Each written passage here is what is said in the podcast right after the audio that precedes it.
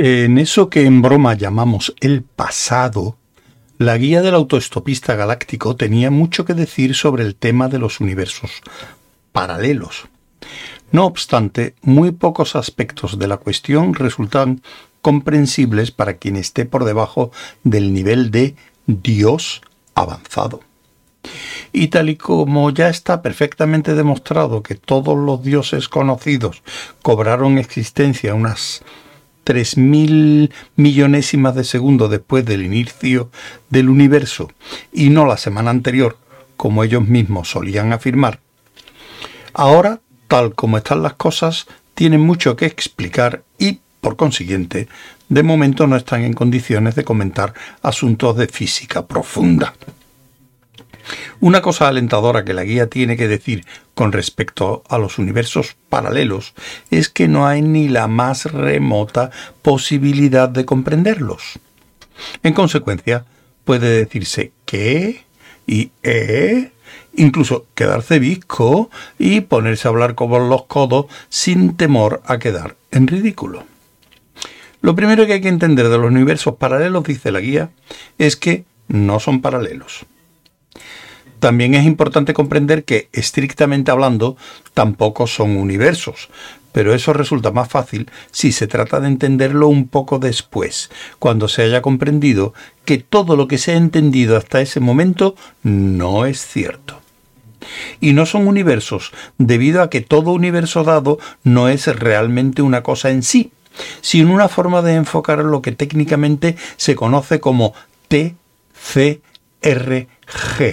o toda clase de revoltijo general que tampoco existe realmente, sino que es la suma total de todas las diversas formas de enfocarlo en caso de que tuviese una existencia real. Y no son paralelos por la misma razón por la que el mar no es paralelo. No significa nada. Puede dividirse el toda clase de revoltijo general en las partes que se quiera y, en general, se obtendrá algo que alguien llamará hogar. Por favor, no tenga reparos en ponerse a hablar por los codos ahora mismo. La Tierra que ahora nos ocupa, a causa de su particular orientación en el toda clase de revoltijo general, fue alcanzada por un neutrino del que se salvaron las demás tierras. Ser alcanzado por un neutrino no significa gran cosa.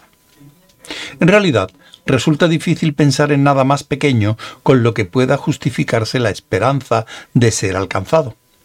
Y no es que el ser alcanzado por neutrinos fuese un acontecimiento especialmente insólito en algo del tamaño de la Tierra. Todo lo contrario. No pasaría un insólito nanosegundo sin que la Tierra fuese alcanzada por varios billones de neutrinos de paso. Todo depende del sentido que se dé a alcanzarlo. Claro está, puesto que como materia equivale prácticamente a nada. Las posibilidades de que un neutrino llegue a alcanzar algo en su recorrido por todo el bostezante vacío son aproximadamente semejantes a la de arrojar un cojinete de bolas al azar desde un 747 en pleno vuelo y acertar pongamos, a un sándwich de huevo. Sea como fuere, aquel neutrino alcanzó algo.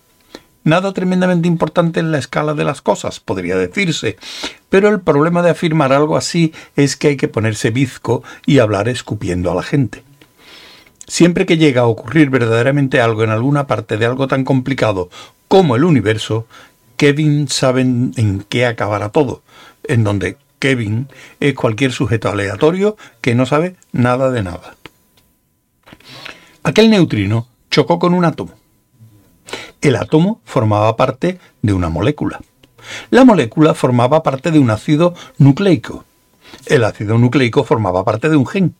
El gen formaba parte de una receta genética para crecer. Y así sucesivamente. El resultado fue que a una planta le acabó creciendo una hoja de más en Essex, o lo que, tras un montón de absurdas discusiones y problemas de carácter teológico y geológico, llegaría a ser Essex. Esa planta era un trébol. Extendió su influencia, o mejor dicho, su semilla, alrededor de forma sumamente rápida y eficaz, y se convirtió en el tipo de trébol predominante en el mundo. La exacta relación causal entre ese minúsculo azar biológico y otras cuantas variaciones menores que existen en esa parte del toda clase de revoltijo general como la de que Tricia Macmillan no se marchara con Zaphod Bibelbrooks, las ventas anormalmente bajas de helado con sabor a nuez tropical. Y el hecho de que la tierra en que ocurría todo esto no fuese demolida por los bogones para construir en su lugar una nueva desviación hiperespacial está actualmente clasificada con el número 4.763.984.132 en la lista de prioridades del programa de investigación de lo que antiguamente fue la sección de historia de la Universidad de Maxime Galón.